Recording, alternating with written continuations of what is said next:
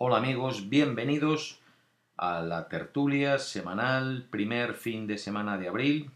Vengo contento porque tengo cinco mensajes de audio vuestros. Cinco. Parece que os vais animando y voy a insistir en animaros aún más, resaltando mm, que tomo vuestros mensajes en consideración y como obras son amores y no buenas razones, la prueba la tenéis ahora mismo en el vídeo que acaba de hacerse público sobre el debate del turismo. Ahí incluí todos los mensajes que me enviasteis por audio, todos.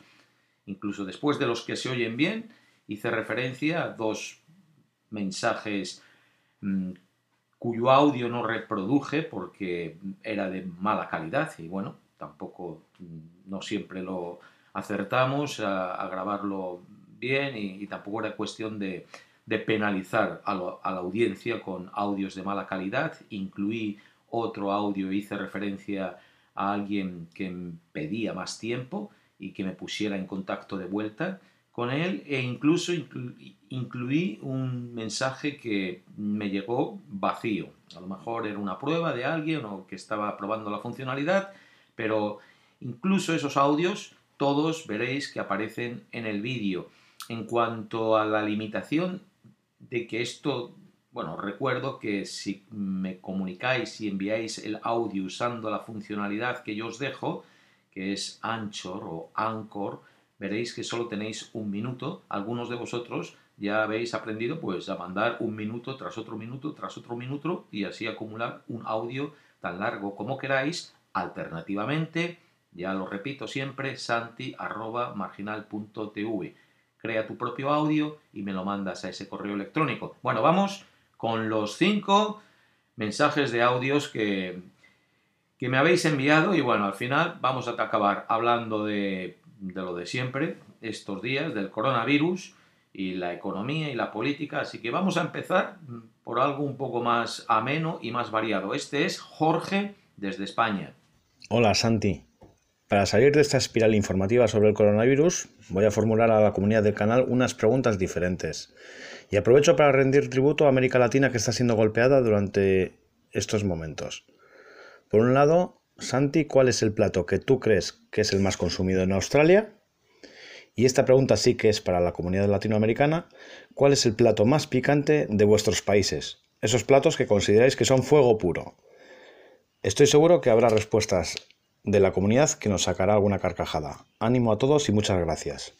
Gracias Jorge por tus preguntas, bienvenido a la tertulia, gracias por tu invitación a que otros eh, pregunten y comenten sobre, sobre, como has dicho tú, cuál es la comida más picante en Latinoamérica. Esperamos que los hermanos latinoamericanos eh, nos, eh, se animen a responderte. Las preguntas más sencillas a veces son las más complicadas. Yo no tengo ni idea de cuál es el plato más común en Australia y le he preguntado a mi compañera, que ella es True Dinkham Aussie, una, una australiana eh, de raíz, y, y tampoco lo sabe. Entonces, bueno, a los australianos les gusta mucho cocinar fuera, en las barbacoas, en los parques públicos, en los ríos, en las playas, en su propia baranda o su propio jardín. Entonces, todo lo que pase por la barbacoa, eh, las salchichas, pollo, chuletas, pues mucha carne.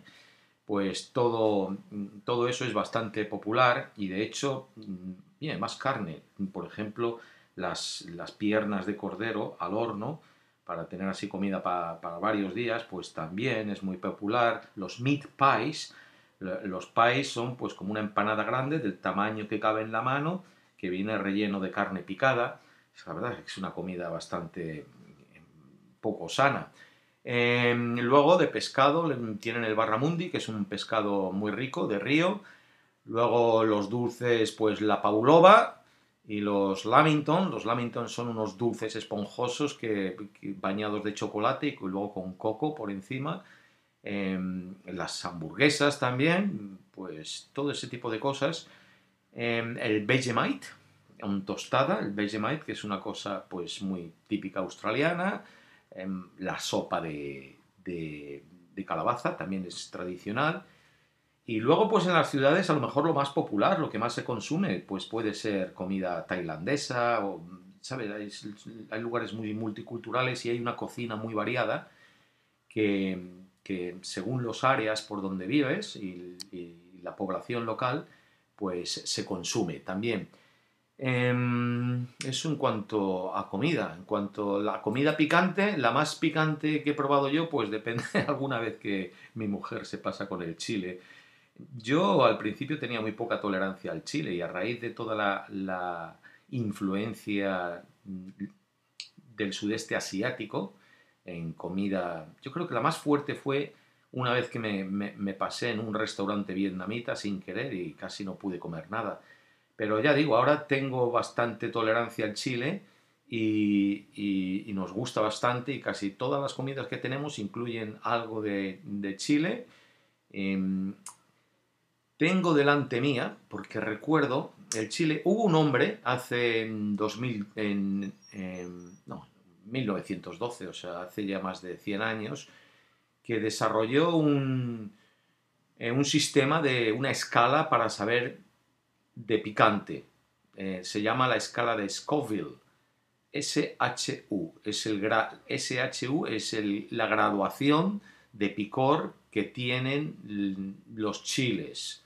¿Sabes? Yo he tenido en mi jardín el que está catalogado como el número 5, el número 4, perdona, que es el habanero.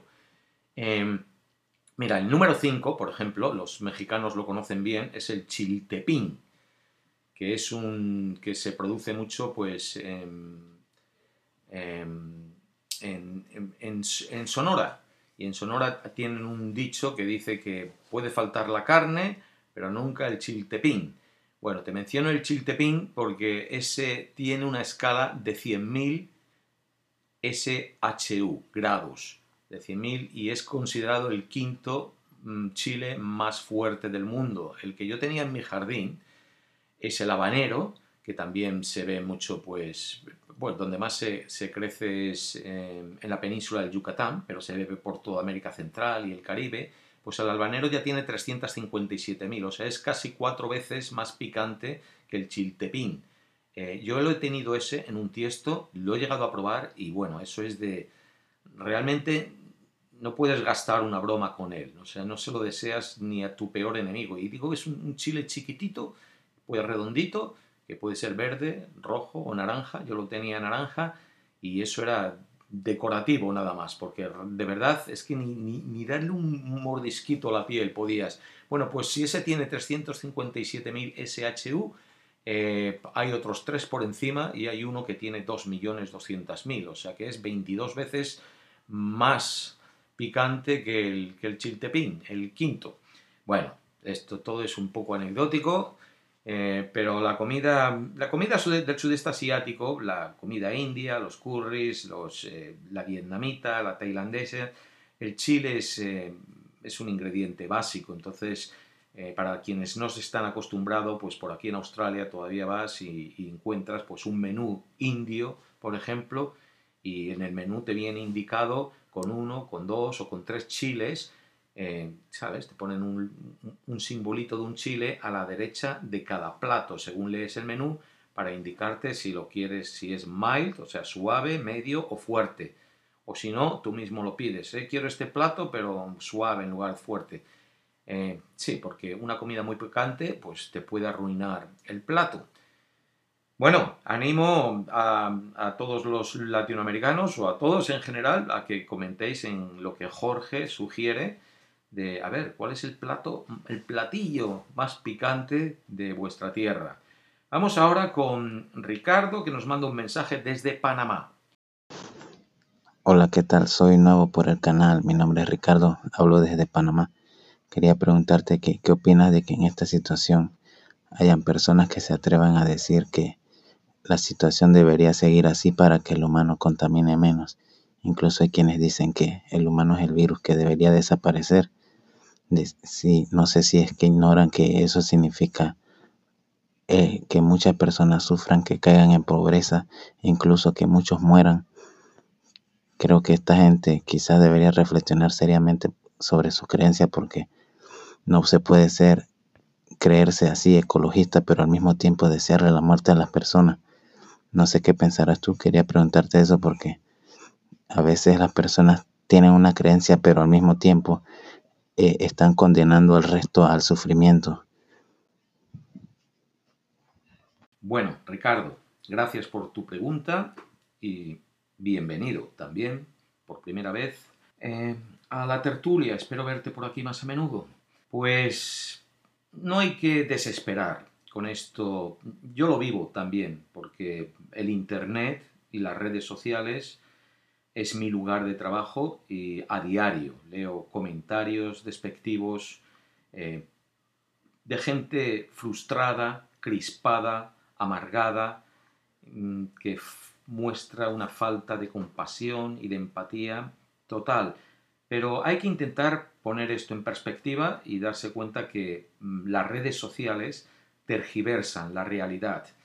Eh, cuando dices que escuchas, bueno, no escuchas, dices, estás refiriéndote a que lees, a que lees gente expresando esto. Esto yo no lo oigo en la realidad, yo no voy por la, no oigo en la vida discusiones también vivo muy aislado y no, no salgo ni a, ni a bares, ni... Bueno, ahora no se puede salir a ninguna parte, pero quiero decir que previamente a esta cuarentena yo no oigo a la gente que vaya mm, charlando con otros, intentando movilizar a otros para tenemos que desaparecer, vamos a hacer un grupo y nos matamos todos. O sea, no, la gente no habla de que eh, no pintamos nada en el planeta. Eh, de hecho, cualquier persona además que sufre la tragedia de cerca se le va a pasar la tontería rápido, porque cuando le toque a él eh, la enfermedad o morir, pues va a darse cuenta, o a un ser querido, va a darse cuenta de que de la tontería que está diciendo, los humanos tenemos tanto derecho como, como cualquier otra especie animal a, existir.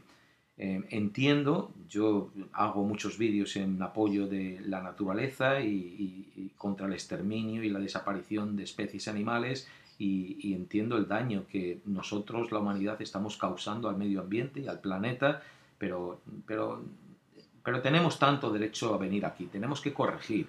Y hasta, ¿qué pasa? La culpa de todo esto. Ahora, una vez identificado que el problema surge de las redes sociales y del Internet, habría que ver cómo se puede solucionar. Eh, y, la culpa está... Hablaba de ello en el vídeo pasado sobre Instagram, pero básicamente era sobre todo lo malo, las desventajas de las redes sociales y cómo pues esas desventajas se producen por la manipulación eh, em, y por la explotación, pues mucha de ella, de las grandes corporaciones que controlan las redes sociales.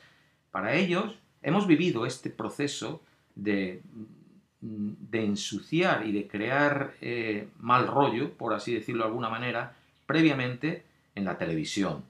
Y ahora se está recreando en las redes sociales. La televisión, cuando empezaron los programas basura, de tertulia, de pronto yo recuerdo, pues hace 10, 15 años, como volver a España y ponerme a ver la tele un rato, a ver, a ver qué ha habido aquí desde hace 3, 4 años, y recuerdo así, al principio de los 2000, de pronto ver todos estos eh, programas, tertulias, hasta las altas horas de la madrugada, y eso era asqueroso, era porque no era más, nadie escuchaba a nadie, era simplemente insultos, eh, gritarse unos a otros, eh, vamos, pendejadas, o sea, peleas barriobajeras dialécticas sin control ninguno. Y eso mantenía a la gente pues ahí hasta las... Era una manera de producir programas como El Gran Hermano y todo esto de, de, larga duración con muy poco coste. Y además es que la gente cuanto más se pegan y cuanto más se insultan, pues más está la gente pegada a la butaca. Eh, esa es la televisión basura. Bueno, pues ahora las redes sociales han incorporado eso. Las redes sociales han dado un nivel permisivo cuando deberían de estar cancelando cuentas y cerrando cuentas que se dedican a trolear, a abusar, a, usar un lenguaje excesivo, abusivo, que va, todo eso lo permiten. Vemos más vídeos desinformando, más vídeos basura, más vídeos con títulos eh, más agresivos y las redes sociales permiten todo eso. Entonces han permitido que se desarrolle un lenguaje eh, y que se hable de cualquier cosa es simplemente cada vez más extrema, porque se está haciendo más extremo, porque eso retiene la audiencia dentro de sus espacios durante más tiempo. Entonces, eso da más paso a que la frustración que jóvenes o no tan jóvenes puedan tener ahí afuera, eso además protegido por el anonimato del Internet, ha dado más rienda suelta a que eso, a que se exprese eh, más crispación, más frustración, eh, se oiga más alto y más fuerte a gente que es más autodestructiva o más amargada con el entorno. Eh, cada vez las redes sociales son más extremistas. Y dentro de eso, pues encuentras más y más cosas de el humano debería de desaparecer, el humano debería desaparecer. Lo que las corporaciones que controlan estas redes sociales deberían de hacer es tener unas reglas mucho más estrictas de gente que expresa ideas extremistas, destructivas, que pueden influenciar mentes eh, menos, pues más en desarrollo, más eh, adolescentes y todo esto es banear a esas, esas cuentas pero banear y, si ver si hay más, además cuentas bots y troles que salen de la misma IP, ir y banear la IP de esa persona para apartarla de las redes sociales y que no pueda meterse en el ordenador de su casa y, estar diciendo tonterías o crear o bueno, pues este tipo de comentarios extremistas que no llegan a ninguna parte, más que a mostrar la crueldad del ser humano que puede llegar a ser. Deberían tomar eh, ejemplo, deberían de tomar eh, acción en eso, ya digo, llegar hasta banear las, eh, las IPs de los ordenadores para, hacer un favor a esa persona que se mete ahí horas y horas y horas nada más que a, decir burradas. así que no te preocupes, Ricardo, que, que, la realidad, no, no hay gente que vaya por ahí pensando, pensando que debería desaparecer, porque quien realmente piensa eso no pierde el tiempo haciéndolo. Da el paso y desaparece el mismo. Lo único que, bueno, hay mucha frustración y crispación, es lo que hay. Bueno, vamos ahora a ver con otra pregunta. Mm, de Ricardo voy a Richard. Hola, mandé un mensaje, no sé si se envió bien. El asunto es que quería expresar que acá en Chile donde yo vivo, mi nacionalidad, las cosas no se están haciendo bien. Se están generando leyes donde los empleadores puedan mantener a los trabajadores y despedirnos sin ningún beneficio.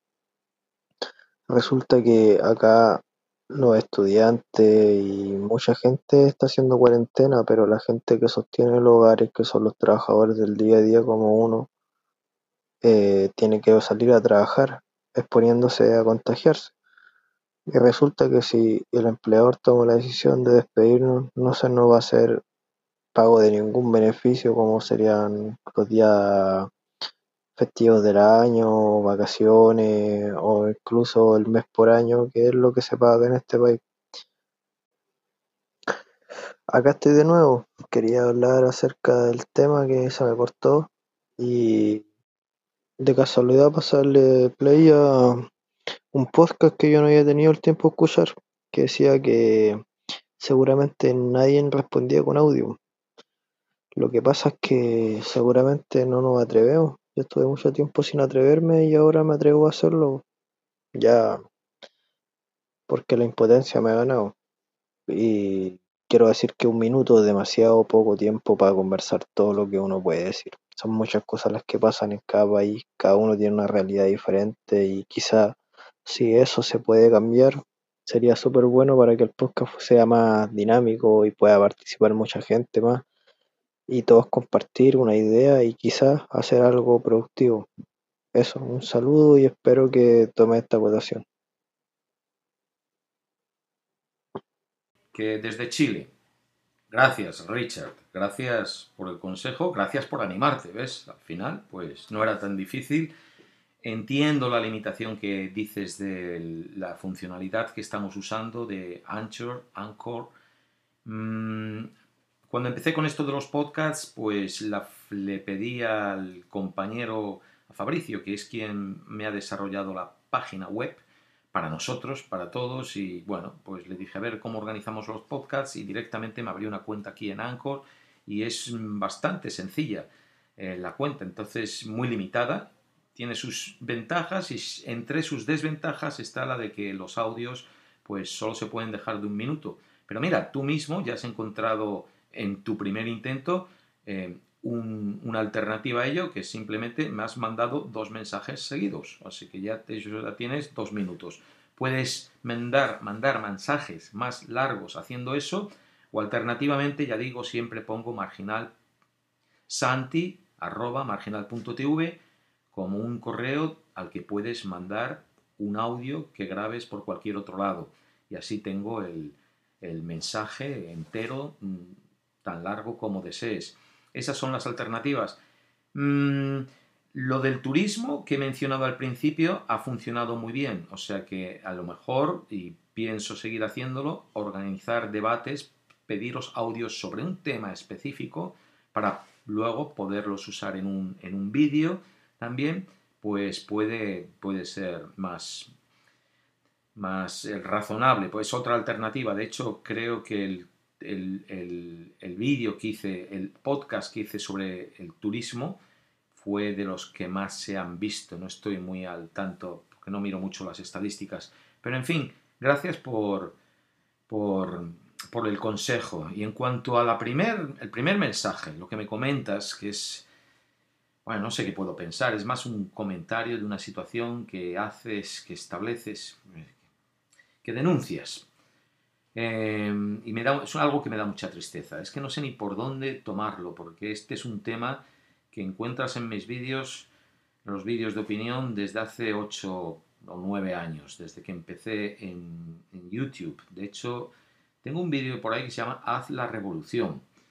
Que bueno, no sería tan drástico ahora, 10 años más tarde, como Haz la revolución. Y tengo otro que es como en plan de comedia, que me lo, me lo castigasteis a pulgares abajo porque se llama rap del abuelo y me pongo a hacer un rap del abuelo en plan de abogado del diablo, era cuando hacía vídeos de actuación escenificando yo el abuelo, el abuelo que se burla de cómo ha educado al hijo, por así decirlo. Bueno, no, no es exactamente se burla, pero pero bueno, no, sentó bien porque no se entendió que yo estaba actuando un personaje. Estos dos vídeos, en definitiva, el fondo de ellos va sobre cómo mi generación y la de mis padres, cómo los más viejos estamos explotando a los más jóvenes. En los últimos 20 años, los más viejos hemos estado usurpando los derechos de los más jóvenes. Entonces hemos monopolizado el derecho al trabajo y a la vivienda principalmente eh, para nuestro beneficio, porque cada vez cumplimos más edad, tenemos menos capacidad para trabajar, para producir, pero acumulamos más riqueza y desde la poltrona y el sillón del poder, desde esa riqueza, pues, pues seguimos tirando más y más manzanas en nuestro cesto y negándoselas a los más jóvenes. Eh, cuando yo era un joven, cuando la generación de mis padres surgió de la posguerra civil y no tenían nada, llegaron a comerse, qué sé yo, las puertas en la guerra civil española, eran todos pobres y a base de esfuerzo salieron adelante y acumularon riqueza. Luego en mi generación, a base de educación, si tenías una buena formación, si tus padres podían pagarte una carrera universitaria, más o menos se salía adelante y acumulabas riqueza. Yo ahora no veo esas posibilidades para los más jóvenes. Comprarse una vivienda es imposible, porque aquí, por ejemplo, en Australia, la riqueza, ¿dónde va? Pues la gente se compra una segunda, una tercera, una cuarta vivienda, con lo cual los precios de una vivienda están siempre ahí arriba. Antes a lo mejor, qué sé yo, alguien se compraba una vivienda, cogía una hipoteca y en 10 años la había pagado, o en 7 o en 8. Ahora te, no sé, en 30 años a lo mejor ni la vas a pagar, te vas a pasar toda la vida. Eh, luego con los, el, trabajo, lo que tú dices, antes, bueno, pues podías, había más puestos de por vida o fijos eh, y había los sindicatos pues también hacían más fuerza para proteger los derechos de los trabajadores y ahora se va a, un, a una economía cada vez más salvaje, más capitalista. Al final depende de lo que votemos, porque esto no tiene truco. O sea, la política, como se ha entendido tradicionalmente, pues está la llamada derecha, la llamada izquierda.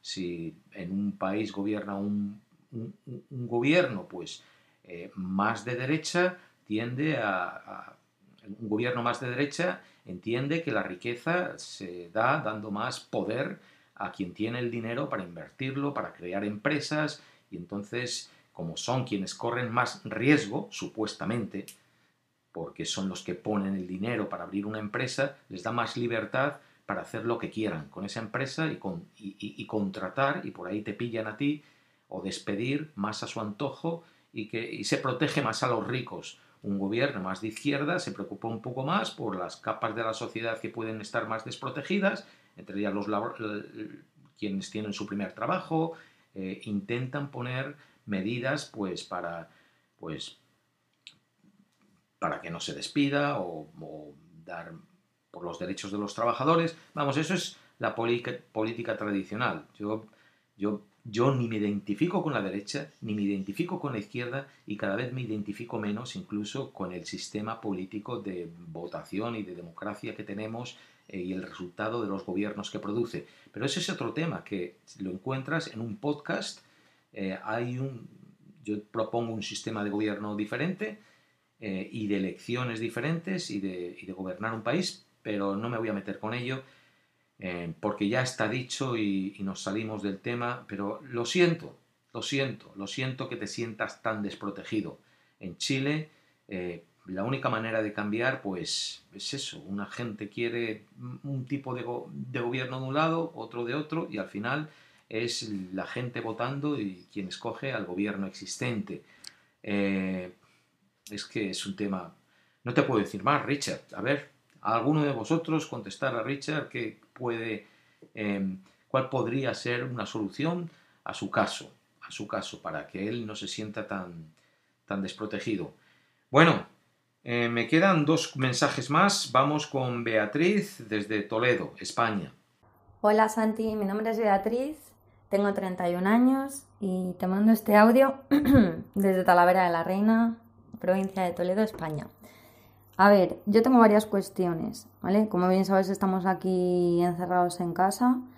Ya llevamos desde, desde que se decretó el estado de alarma y esto parece que va un poquito para largo. Bueno, primero decirte que soy una gran admiradora tuya y siempre veo todos tus documentales, me encanta cómo piensas, aprendo muchísimo de ti y, me encanta la manera en la que explicas todo, ya que lo entendemos perfectamente y das todos los detalles.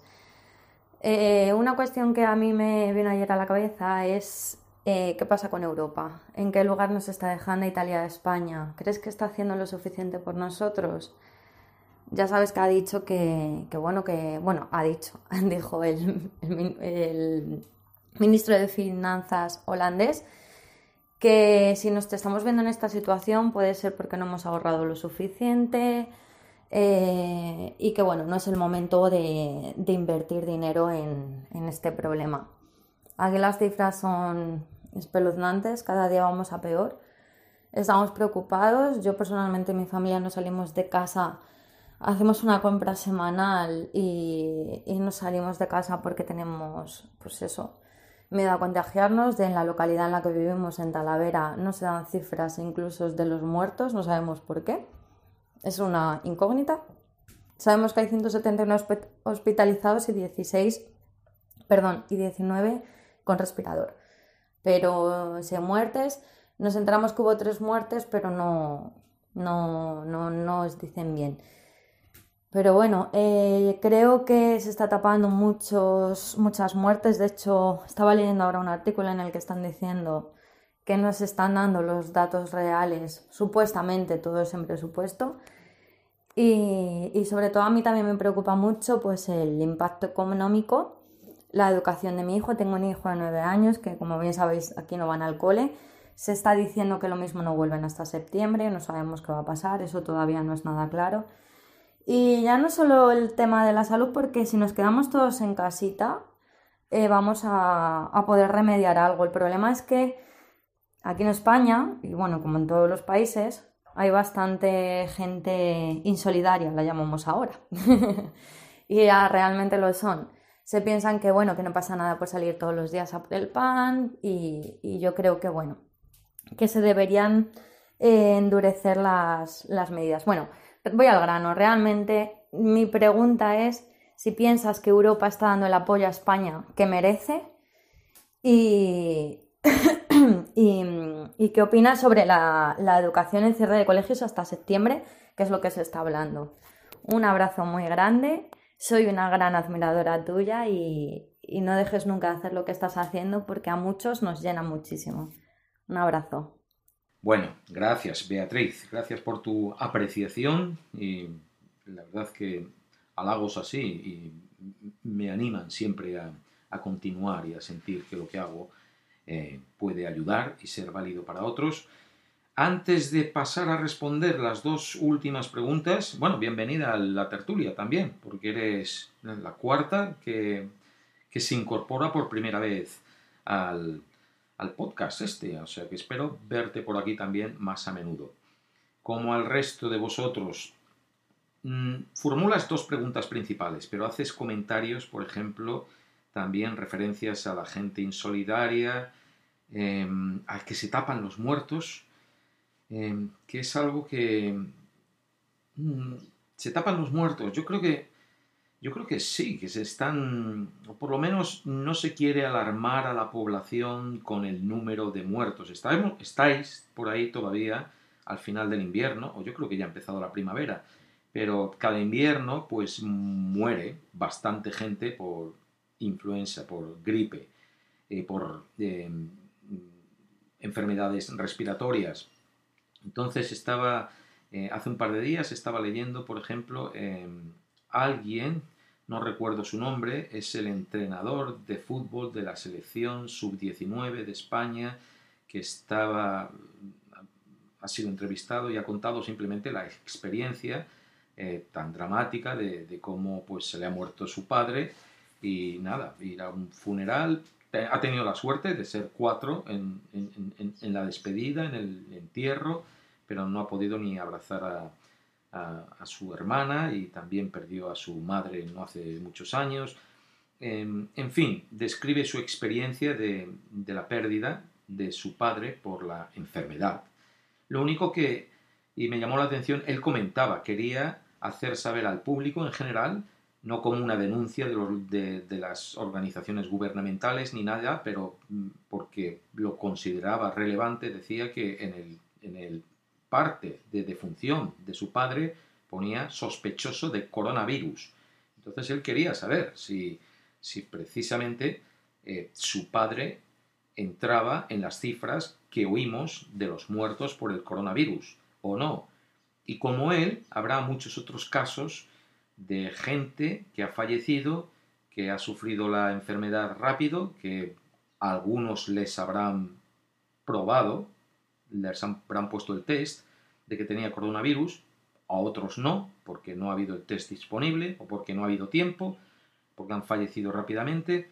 Entonces, claro, dices, esa persona murió de coronavirus. Dice, bueno, eh, en el caso de este, del seleccionador de fútbol, de esta persona, decía, no, mi padre ha muerto por el coronavirus, o sea, era una persona de ochenta y pico años, eh, pero estaba bien, o sea, moriría dentro de cinco o siete años más, pero ahora mismo estaba bien, es el coronavirus, para él no tiene duda. Entonces, pero claro, para los eh, estamentos gubernamentales, al estamento médico, Dice, bueno, es que no sabemos, murió por una infección respiratoria, ¿era coronavirus o no? No sabemos. Como no lo sabemos, mejor no lo incluimos a lo mejor en las, en las cifras, porque incluirlo en las cifras es aumentarlas y que aumente el pánico natural, que es difícil de, de, controlar en la población, si ve que las cifras aumentan un día sí y otro también. Entonces yo creo que eh, de tapadillo yo creo que sí se estarán intentando reducir las cifras de muertos, ¿sabes? Para que... Sobre la gente insolidaria, pues yo hablo con la familia y me da la impresión de que sí, algún caso hay, eh, y algún caso ridículo hay, pero esa gente, vamos, sirven a lo mejor incluso para, darnos cuenta de, de, que necesitamos una mayor responsabilidad cívica en la población y un mayor grado de solidaridad. Yo creo que en general la gente está siendo bastante solidaria y tomando la cuarentena en bastante en serio. Por lo que hablo con mi familia, yo tengo familia en Madrid, en Salamanca, y, bueno, y ellos ahí están y me cuentan cómo van. Eh, de hecho, tengo, un, tengo dos miembros de la familia que tienen el virus. Tengo una prima que lo tiene desde hace tiempo y se encerró en casa, bueno, no desde hace tiempo, se encerró en casa, vive con el marido y no ha ido a ningún sitio, se encerró en la habitación y ahí lleva ocho días, por lo menos, metida. Y luego tengo un, un sobrino que es encantador, es médico, tengo un vídeo de su boda recientemente en octubre del año pasado. Su chica también se casó con otro médico y están los dos trabajando. Y él, yo dije, bueno, pues seguro que se, la paga, se lo pega porque es tan generoso y tan, tan entregado a, su, a, servir que, que, lleva ya 15 días. le pillaron coronavirus, está en casa, es uno de los médicos, como otros muchos, que por desgracia no puede ir a trabajar porque se cogió enseguida el coronavirus. Le hicieron un test la semana pasada eh, le volvió a dar positivo, le van a hacer otro test, creo que se lo han hecho ya ahora, esta semana, y a ver si, si sale negativo, porque en cuanto salga, él vuelve ahí, al, al frente. Entonces, eh, bueno, es una enfermedad que, está, que nos está afectando a todo. Y lamento, Beatriz, que a ti te toque, pues eso, estar encerrada en casa con tu hijo. Nada, tiempo de calidad con la familia, hay que intentar verlo de alguna manera. Eh, bueno, vamos a ver, dices, Haces dos preguntas, que una se refiere al, apoyo de Europa o el no apoyo de Europa a España, que me parece, eh, y otro sobre la educación y el cierre de los colegios. Bueno, lo del apoyo de Europa que dices, eh, para quien no esté al tanto informado, esto viene de recientemente, pues los estados del sur de Europa, los países pidieron a la comunidad europea solidaridad financiera con la emisión de coronabonos eh, y el poder acceder a los fondos del mecanismo europeo de estabilidad.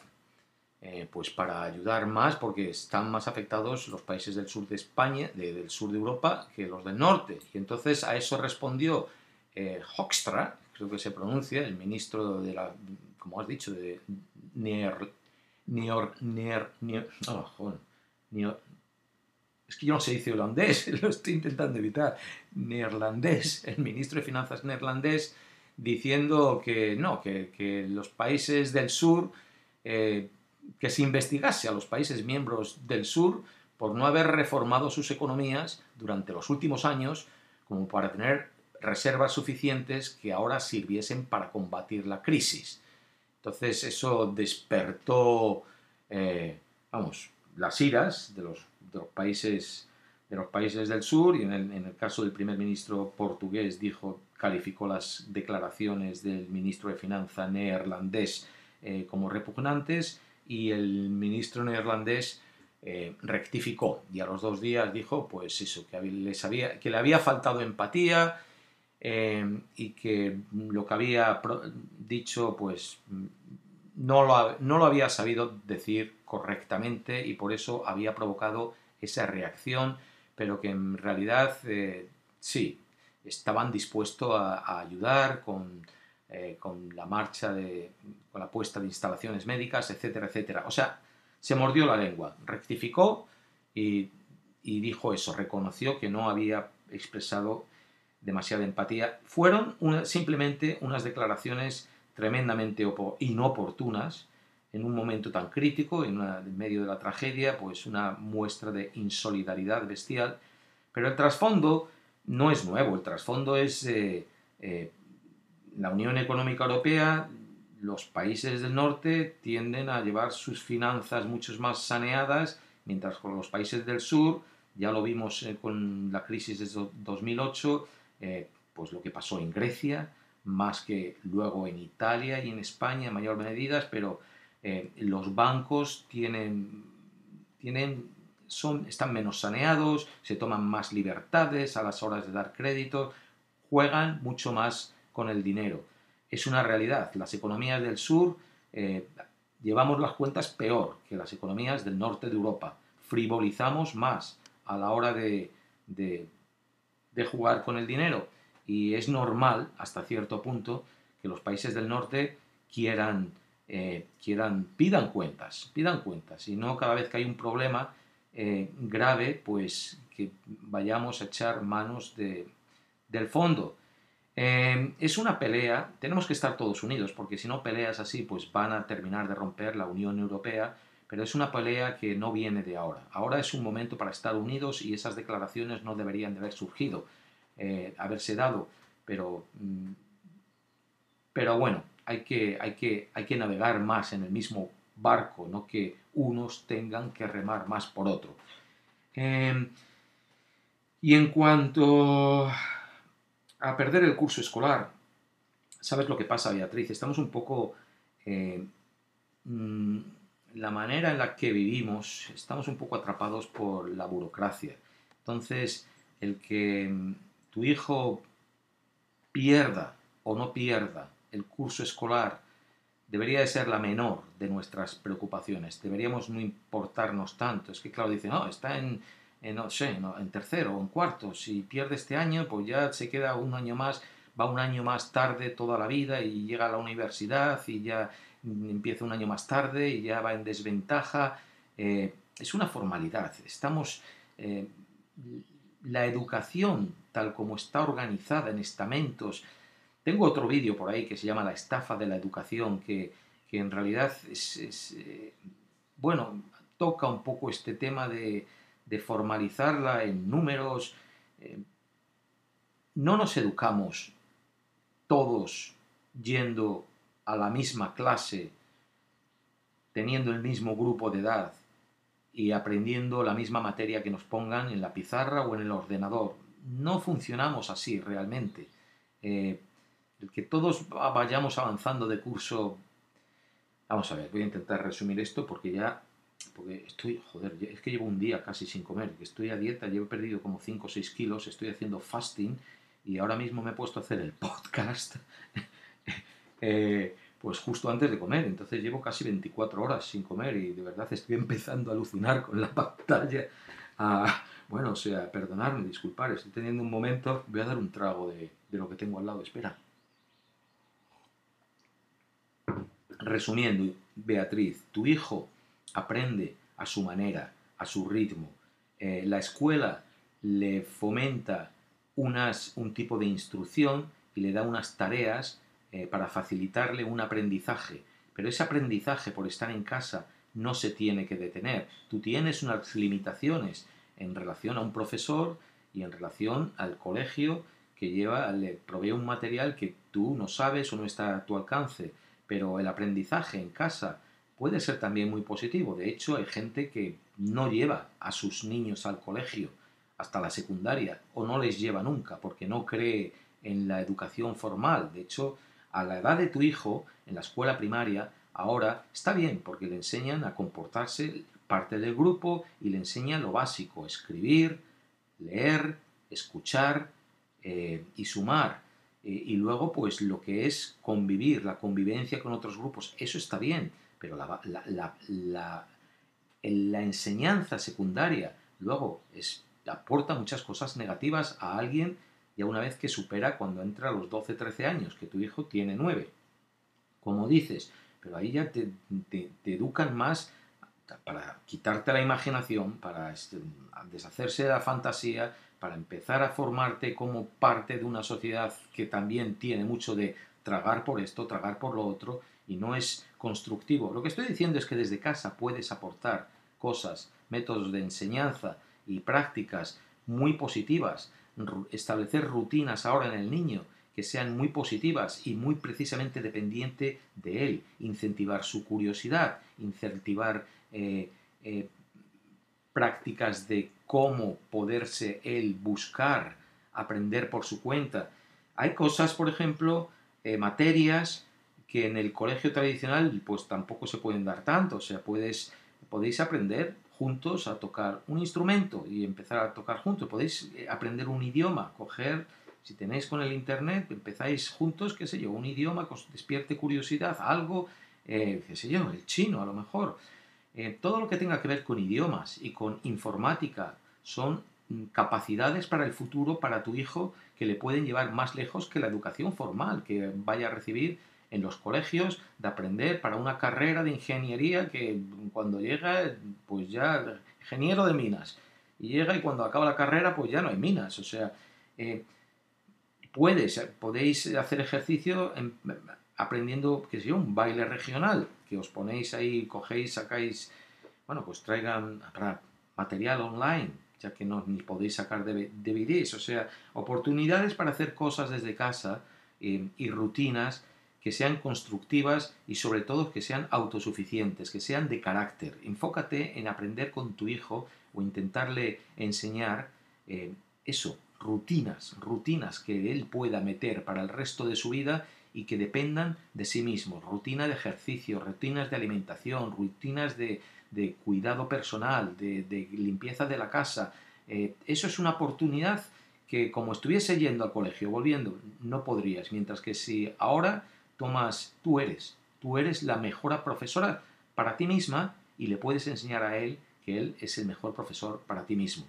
El que a final de año tu hijo pase de octavo a, noveno, es que no sé, o de cuarto a quinto, o lo que sea, o no pase, o que te den un certificado académico de aprobó o no aprobó unas asignaturas, no vale absolutamente nada. Eso es la pura burocracia que nos tiene atrapados y que precisamente nos lleva a ser parte de la sociedad o no, en una dirección u otra, pero ser luego más ineficientes, más vagos, más haraganes, más esperando que el sistema nos saque las castañas del fuego.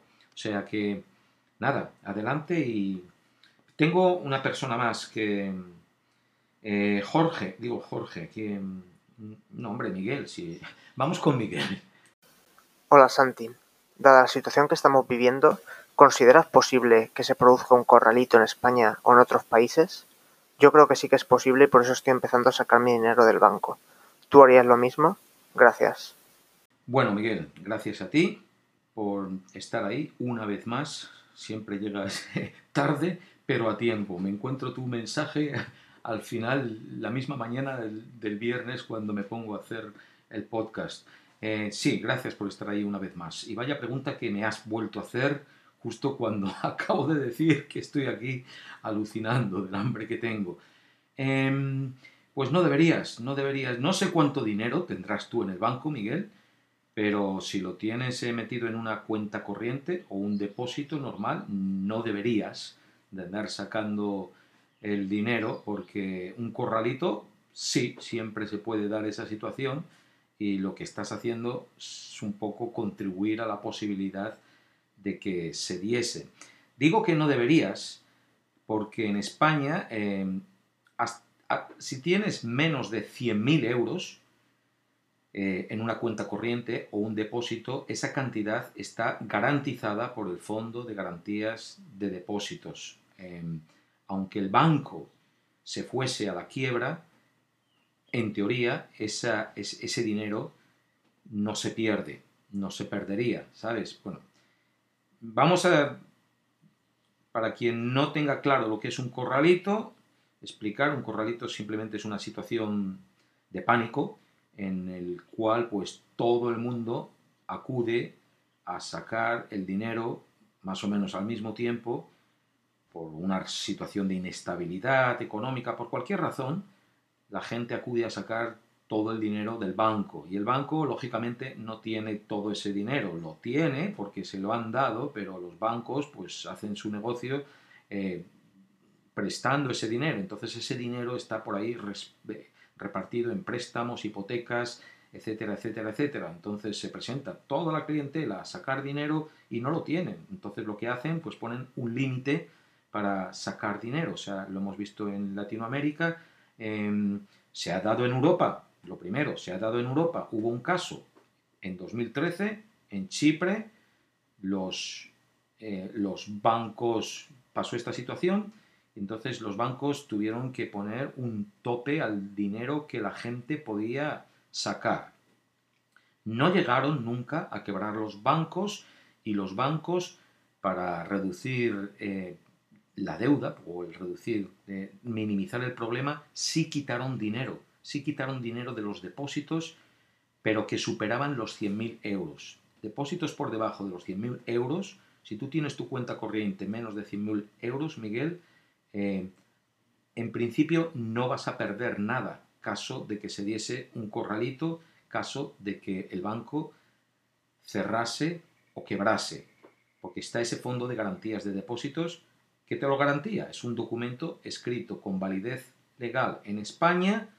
La única situación parecida a esta fue en el verano de 2017, cuando el Banco Popular pues eh, estaba al borde de la quiebra, precisamente por, la situación eh, como resultado de la, de la crisis, em, y acudió el, el Banco Santander al rescate fue, lo compró por un euro y lo, lo, adquirió, lo adquirió realmente.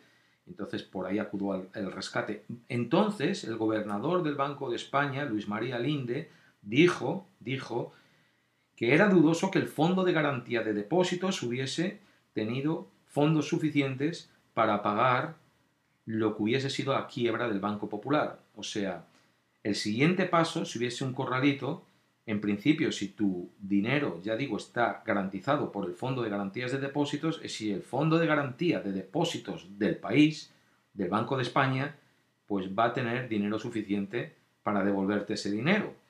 Eh, y pudiese ser que no, si será un corralito y hay bancos fuertes, grandes, que van a la quiebra, lo único que podría rescatarlo serían eh, los mismos accionistas del banco. Yo tengo acciones, cantidades importantes de dinero en dos bancos de Australia eh, y como se fuesen a pique, seríamos los accionistas los que tendríamos que poner más dinero o sacarlo para no perder el, existente. Pero siendo bancos así importantes, es muy difícil que, que, vayan a quebrar, porque además a raíz de la crisis de 2008, eh, y de la presión que, estaba hablando ahora respondiendo a Beatriz de la Unión Europea, los países del norte, pidiendo mayor rigor económico a los bancos, pues sí, los bancos se sanearon bastante y ahora mismo los bancos españoles tienen una liquidez, un ratio de capital se llama, que es eh, mucho mejor que la, que tenía hace una década. Em, pero si el corralito se produjese y lo peor llegase a lo peor, pues los accionistas tendrían que ser, porque si no volvíamos a depender de Europa. Y en Europa no hay un fondo de garantías de depósitos europeo, similar al que hay en España para proteger a los bancos españoles.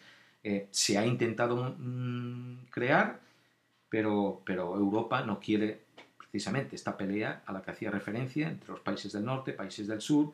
Los del norte no quieren asumir riesgos eh, que básicamente significaría que si los bancos del sur de Europa se van a la quiebra, los del norte tendrían que poner el dinero para restablecer ese depósito mínimo que tú no quieres perder.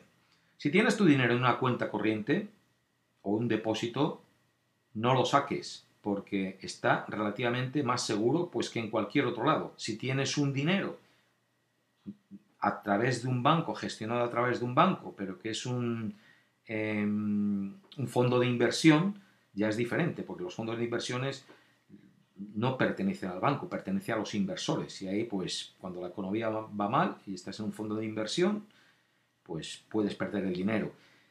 Em, ahora sí que creo que, que, lo voy a dejar. Todo, más o menos. Espero que eso más pero sí, es importante, eh, es que se me está viniendo el papel higiénico, es que es la misma historia del papel higiénico. Cualquier cosa, cualquier tragedia en el mundo de las finanzas puede producirse, eh, pero es igual que si todo el mundo va a comprar papel higiénico porque se crea un miedo de papel higiénico, de pronto pues nos quedamos sin papel higiénico. Si se redujese eh, a dos, dos paquetes de 10 rollos o de 6 rollos o a un límite de 12 rollos de papel higiénico, y la gente no pudiese comprar más, pues habría papel higiénico para todos. Entonces, el corralito es una situación igual, o sea, no entrar en pánico es lo peor. Bueno, Pues nada, que paséis un buen fin de semana, hacer ejercicio en casa, recorreros ese pasillo de un lado a otro como locos, poner unas clases de aeróbic en casa si estáis ahí encerrados, paciencia, intentar ver detrás de la tragedia la oportunidad de, bueno, pues como mencionaba, eh, por ejemplo, a Beatriz, la oportunidad de, educar a un hijo a ser más resistente o a crear hábitos y rutinas más constructivas y más responsables, eh, teniendo más proactividad que reactividad. Os dejo mm, responder, responder también a Jorge sobre el plato más picante. A ver, y contarme, mandarme mensajes de audio y nos vemos el próximo viernes. Feliz fin de semana. Me voy a comer un caballo ahora, que tengo mucho hambre. Adiós.